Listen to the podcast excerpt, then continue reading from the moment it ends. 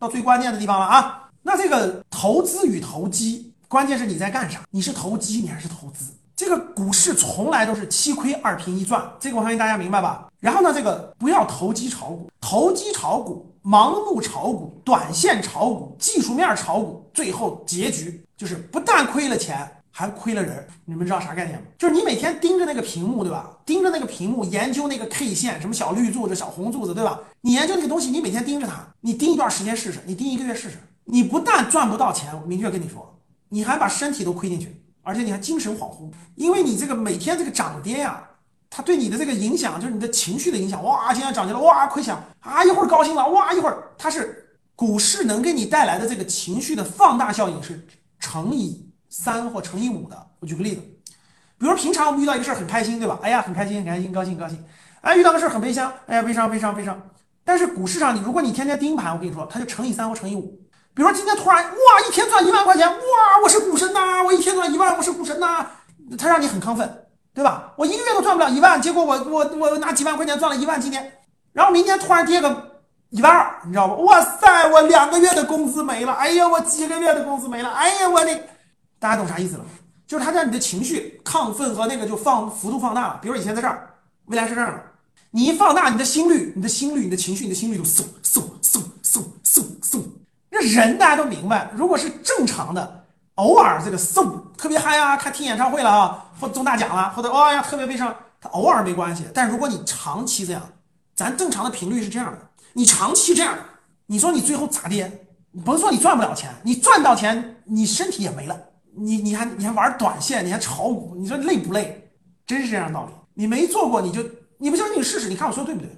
哎，有过体验的，有过这种体验的，给我打个一。说老师，你说的就是我的体验，认同这种体验的，给我打个一来。你看，都心有灵犀，对不对？所以各位，不要，其实真的是不要这么做，这么做得不偿失，得不偿失啊！有可能你能赚点小钱，但是得不偿失。教室里的人，咱们分分类。如果你认为你是普通人，就是你有正常的生活，就家里要照顾孩子呀，照顾老人啊，照顾家庭呀，对吧？特别是妈妈人群、宝妈人群啊。男士呢，一般是有自己的事业。如果你有自己的事业呢，你每天很忙，就是每天很忙啊。你说老师，我晚上来听听你的直播，我平常很忙的，对吧？早晨七点多出门了，晚上七八点才能回来，偶尔还加班。然后呢，回家的时候写点东西，写点稿子，处理点东西，很忙的，我没时间关注。大多数人是不是都这种？其实大多数人，各位，你没有时间精力去认真研究这些东西。所以我个人觉得，大多数人我们都是普通人，对不对？都是普通人，没必要走上这个路。特别是千万不要这个四五十岁之前啊，哎呀，我职业炒股，我每天盯盘，职业炒股，我跟你说得不偿失，不要走这条路。普通人，我们首先承认我们自己是普通人，我们不是那个悟性那么高的人，或者是牛人。定投基金的方式参与资本市场是最合适的，就是最合适普通人参与的。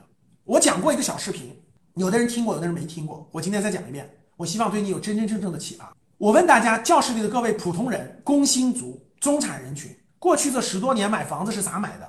你们是一把付吗？老师，我有钱了，我一把付吗？不是的，对吧？一把付的都是人家企业家，都是人家赚钱的，对吧？BAT 的高管，对吧？大多数人都是贷款，对吧？首付款爸妈出点，自己赚点，然后呢，一个月一个月的月供，对吧？供了个七年八年，快的七年八年，慢的十年、十五年、二十年，是不是有套房子了？哎呦，我在一线城市有套房子了，我在二线城市有套房子了，对吧？啊，也算是有资产一族了，也算是立足了。那面对未来二十年，其实一样的，各位，房子是你先买的手中，然后还银行，把这个钱还银行。优秀公司，资本市场上优秀公司的股权是怎么做的？是你基金就给你提供了这个机会了，就是你假设我六十岁、七十岁的时候，我有我有一千万的这个金融资产，我有五六百万的金融资产，我现在开始每个月投一点，每个月投一点，每个月投一点。你想想你的房子是怎么增值的？你这个房子买的是一百多万买的，对不对？买完以后呢，它不断的增值，你不断的月供，它不断的增值，你不断月供，现在值三百万了，是不是这个道理？对吧？增值了两百万，是不是这个道理？各位买的早，各位今天是一样的。未来听好的话啊，未来一到两年，你甭管它有没有金融危机、经济危机，定投不能停。很多人经常问我这个问题，老师跌的多了我就停，你大错特错。什么叫定投？定投就是越便宜的时候越要投。定投的目的，你投的是基金。明年如果有低点，如果有低点，明年后年如果有低点，反而应该继续定投。为什么？你买的越早越对呀，就跟你房子一样道理。大家想想，你过去二十年，你是不是过去二十年越早买房子越对？买完了以后你月供，对吧？普通人嘛，你创业的人不算啊，因为创业的人他需要本金。那同样道理，未来二十年，谁能知道中途哪个阶段波动？不知道怎么办？但是应该倒推。我教你们一招，今天听好了，回家写下来，拿一张 A4 纸，在上面写上：我张三，二十年后或十五年后，在资本市场，我得有五百万的资产，给我养老啊，给我做很多事儿，我得有五百万。什么时候？二十年后，二十年有多少个月？写上，我张三在二零四二年将有五百万的金融金融资产，必须实现。那到二零四二年有多少个月？一年十二个月，总共二十年，有多少个月？算一下，两百四十个月，写上，对吧？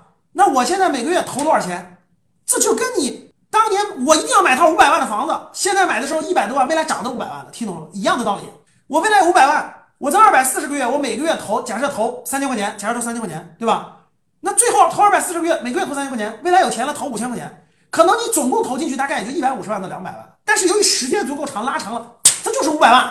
听懂了没有，教室里各位工薪阶层，贴在墙上，这事儿我一定要实现，这不就跟你买房子是一样道理吗？你现在住的房子为啥值三百五百万？不是你这么搞下来的吗？来，听懂了给我打个一。我不会教你炒股的，炒什么股？炒股能改变你命运吗？炒股能让你变成有钱人吗？我让你做的是规划，我让你做的是规划、战略规划，有格局的人生。我现在就是站在二零零二年跟你说，懂吗？有钱的打工的不创业的，先买个房子，现在便宜，未来你的房子值五百万，你就这么看着我，你别扯了，我这房子才八九十万，没来值五百万，那净忽悠。你看你就这样的人，现在说我忽悠的就这样的人，你说我能帮得了你吗？二十年后你说，哇塞，早忘了。就跟你到到二零二零年了，说哎呀，我的房子真值五百万了，你早就忘记当时有人还提醒过你了，是不是这个道理？各位，你做的是战略规划，你做的是投资规划，你做的不是炒股，别给我来那个短线，短线你做不了，放心吧，你做肯定亏钱。但是你要按我说的去做，你就真挣一百五百万，你真的会在六七十岁有五百万，相信不相信？相信打一，不相信打二。你连信都不信，你你就没这个命，就这个逻辑嘛，你脑子里就没这思路，回去一定要。写好啊，回去要写好啊，贴墙上，贴墙上，贴墙上。我今天没有，我我二零四二年一定会有。你这个人就会和别的人不一样，为什么？回答我，你做了这件事以后，为什么和别人不一样？拿张纸写好，写个单子。我张三，二零二零年二二零四二年，我的金融资产五百万，写上，贴在墙上。二百四十个月，每个月往里存三千多，未来有钱了存五千多，存到四十五岁或者存到多少岁停止存了？五十岁停止存了，存多少年？到那个时候你就真值那么多钱，你知道有什么好处吗？第一个，贴和不贴的人天壤之别。写在小本里不算，最好是贴在墙上，就贴在你们家墙上，时刻提醒你自己。你知道为什么吗？因为教室里大多数人都不是创业的人，都不是老板，所以你们的思路和老板是不一老。我在教你们，真的是老板不一样，他可能已经完成原始积累了，他早就有五百万、六百万了，他要的是几千万的资产的保值增值，那个事儿是另一个逻辑，咱们单聊。咱们游学班的时候单聊，我为为啥开游学班呢？资金量更大的，他说老师我已经实现了这个金融资产有五六百万，那你是保值增值，你是另一个逻辑啊，那是资产配置的问题，那是资产配置的问题。那另一个逻辑，我们得另外聊啊。教室里大多数是普通人，普通工薪阶层，普通中产人群，必须做这个事儿，贴在墙上。听我说啊，贴和不贴的人，你没有后悔药吃，能听懂吗？你今天贴了的人，你每天都能看到他。你心中就会慢慢慢慢升起一种信念，你相信你到那个时候一定会实现，你就会坚持做这个事儿，这就是信念的力量。你贴了以后最大的价值，你们知道是什么吗？你们给我敲个字。贴完以后最大价值是什么？贴上它有无穷多的价值。我跟你讲，最重要三条。第一条，最大价值是什么？贴上最大的价值能让你长寿。你没懂吧？你看你来格局学习，赚到钱没赚到钱不知道。我先让你变得健康，变得长寿，不懂吗？你知道你为啥能长寿吗？长寿的人都是有信念的。哎呀妈呀，不懂吧？健康的第一大理念不是吃啊喝呀，什么运动都对，但是最重要的一点是我相信我能活到那一天，不懂吧？所以为啥格局叫新财富、新教育、新健康呢？哎呀妈呀，我都给你们研究明白了。健康的第一点是要有信念，就是我一定要活到那一天，不懂了吧？有信念的人，他那个他有点小小身体出点小毛病的时候。他就不当回事儿，你没明白吗？心中有信念，因为我我到时候我要实现这个，他就有信念，信念有小毛小病，他就觉得没问题能过去。你们去看没有信念的人，你们去医院里，你们身边亲戚朋友，你们去看没有信念的人得点小毛病是什么样？你们自己去看，我说的有没有？我说的有没有道理？如果他没有信念的，我跟你说，他得点小毛病就哎呦呦坏了坏了，哎呀呀呀严重了，哎呀呀呀！你们仔细去看看是不是？越有信念的人，他越不怕，他相信他能实现这个，真的是这样的。你看很多人身体很多毛病，甚至残疾人很多人毛病，信念是第一位的。有信念你就真能活那么久。我跟你说，你没有信念你就真活不到那么久，信不信？这是一种能量，宇宙能量，真是宇宙能量。你有这个信念，有这个宇宙能量，它就会支撑你。人是活人活一口气，气是靠信念支撑的。我说的没错吧？第二，贴这个你就真正的做了投资规划。你从贴这张纸那一天开始，我张三到那一天是我就六百万，你真的就会觉得你是个千万富翁。你不贴这张纸，你心里永远不相信你未来是千万富翁。所以你们知道最大差别是啥吗？第二点，贴了这张纸的人，未来这二十年每天过的都是千万富翁的心态，每天都是千万富翁的心态。哎呀，哎呀，我这辈子千万富翁的心态能实现，没问题，能实现。哎呀，他每一天他都是千万富翁的心态。不贴的人，他每一天都是穷光蛋的心态，信不信？没挣过钱的人，启发启发你们；挣过钱的人都都有感触。我调研过，我们格局游学班的都是真正有钱的人。我跟你说，他年纪轻轻时候他就知道他一定能赚到这么多钱。你们不兴奋？你们身边的那个真真正正有钱的人去。我很年轻很年轻的时候我就知道我不会缺小钱的，真的。你们知道为啥吗？我很年轻很年轻我就知道我不会缺小钱的，因为。因为我很早就把它写在本上贴在墙上，因为我很早就这么做了。其实啊，我跟你说，你贴完了，你真的你心态和状态不一样，你心态状态不一样，你会发现人生怎么都是活。你把这个贴上以后，你觉得你未来真的是真的有一样的时候，同样是喝咖啡这件事儿，喝出的味道都是不一样的。同样吃早餐吃豆腐脑这件事儿，千万富翁的心态吃吃豆腐脑和普通工薪阶层吃豆腐脑是不一样的。普通工薪阶层吃这个豆腐脑就苦哈哈的，哎呀，我怎么就是吃豆腐脑的呀？怎么的？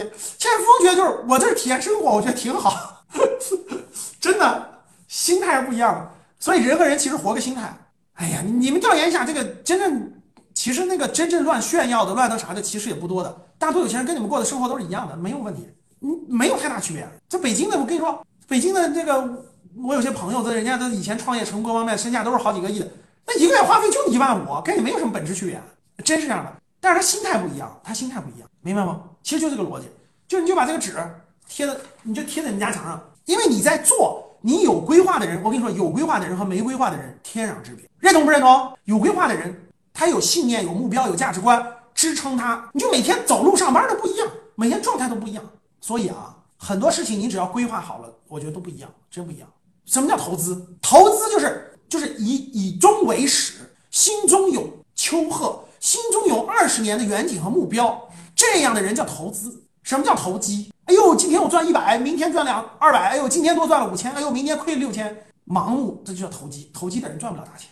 如果你普通人有战略规划去面对投资，战略规划贴在墙上，定投基金的方式参与资本市场，你不会太差。教室里格局老学员多了去了，五六年的都有。你问问他们定投基金的有亏钱的吗？如果你懂一些指数基金，就投资基金啊，你说老师我只投基金会不会？不会，因为基金分为主动基金和被动型基金。我后面讲的东西你不懂，就说明你没学，你得找我来学习啊。主动基金和被动基金，如果你只是选主动基金，收益不敢保证，因为主动基金是人操作的，基金经理如果他嗯换人了或能力下降了，业绩就会下滑。被动基金它会随着这个资产的增值而增值，是指数基金为主的被动型基金，所以被动基金其实还是要占主要部分。如果你能懂指数基金，你就更胜一筹。你的组合当中有指数基金的组合就更胜一筹。如果你懂行业，那个指数基金还懂行业、懂板块。哎，老师，最近这个电力不错，哎，能不能买个电力的 ETF？有水平，格局出来的，能听懂吗？就如果这个指数基金还会搭配，还会灵活搭配行业的宽基、窄基，行业指数基金和和宽基能够搭配，灵活搭配，你就更牛了。听明白了吗？如果你还懂一些行业和板块的 ETF，哎呦，老师，新能源车的 ETF 不能碰了。我听懂了，那我卖了以后，我能不能买别的 ETF 呢？我看好的 ETF 呢？能啊。如果你能懂点 ETF 基金，你将更胜一筹。这是投资，这不是投机。这有几年之内持有大的行业的板块的 ETF，对吧？那你能到这个阶段，你就很牛了。那投资的上升了，你不用碰个股，你可以碰 ETF，因为它是很多基金的组合。那就跟过去你碰的什么芯片的、半导体的，对吧？医药的、消费的 ETF，那你倒闭的风险几乎没有，因为它是那啥的，对吧？上升一点。所以如果你能，你能来来我这儿学习学习，把基金研究明白了，主动基金、被动基金，对吧？宽基板块、行业、ETF 研究明白了，你已经很牛很牛了，真的很牛很牛。不要看眼前利益，看长远利益。但是当你到板块 ETF 的时候，就比较复杂了，涉及到投资的心态，涉及到经济金融知识，就复杂了，相当复杂的知识就比较多了，一般人不太适合了，因为这时候一般人就没有这种精力了，你没有这种精力和能力去研究经济啊、财经啊、板块知识啊，你没有这些了。除非你是有时间、有精力，而且好学的人，好学的人，这个比例就已经大大降低了。你不是普通人。如果你敢去碰普通具体的公司，你盲目去碰具体的公司，那你风险很高的。那你至少你学习价值投资的基本框架要有吧？就价值投资基本框架要有吧？啥叫好行业？啥叫好公司？公司咋叫？怎么给公司做一个合理的估值？这还不是高成长性的太难了？就普通的你也得知道一个公司的估值吧？这个价值投资的基本知识，那你没有的话，那你纯粹不就是韭菜吗？你还敢买这买那，那不韭菜吗？很复杂了，你面临将是异常复杂的问题。宏观经济、微观经济、行业，叮了咣啷，叮了咣啷，那太复杂了。我觉得大多数人学不会，真的，大多数人还是碰指数基金，最多最多碰点 ETF，其实就相当不错了。投资是非常复杂的，投资绝对不是你们看的有些地方说的，哎，投资特别简单，那是胡说呢。投资非常难，非常复杂，确实不是普通人就能学会的。但是你有个投资规划，不要犯大的错误，做好以基金为核心的这个，还是大多数人合适的选择。投资非常难，跟每个人的知识结构、背景、悟性。都有关系，不可能每个人都学会。我们过去一些老学员看了，我觉得大多数人学不会。但是他至少有了这些框架，有了这些知识，有了这些概念。哎，不要犯大的错误。通过这个长期规划，我研究完了，我真的觉得，通过对于普通人来说，各位通过长期的规划，通过基金指特别指数基金，通过定投的方式，几乎没有什么太大风险，最后也可以达到这个我刚才说的你贴在墙上的这个结果，懂了吗？这是我觉得普通人唯一能成功的路。就是今我说的是资本市场，未来二十年的资本市场唯一成功的路。如果你连贴都不贴，你就没有这种欲望，没有这种成功的目标和、欲望和坚持，是不会有好，不会有这个这方面有这个结果的，懂了吗？你听了也白听，真的，你也不会有这个结果的。你学了这些基本知识以后，我觉得大多数人啊，其实以基金为主比较好，少部分人有悟性、有知识含量的，以这种板块的 ETF 啊，加一些优秀公司，如果你能判断清楚。很稍以这种长期持有的方式，还稍微还是能走通，但是投资还是很难的啊。所以各位，投资和投机是不一样的。讲了很多了，二零一八的老学员，今年盈利百分之五十七了，哎呀，至今盈利百百分之二百六，不错，说明你是有悟性的，爱学习有悟性的。先进我的粉丝圈啊，进我粉丝圈。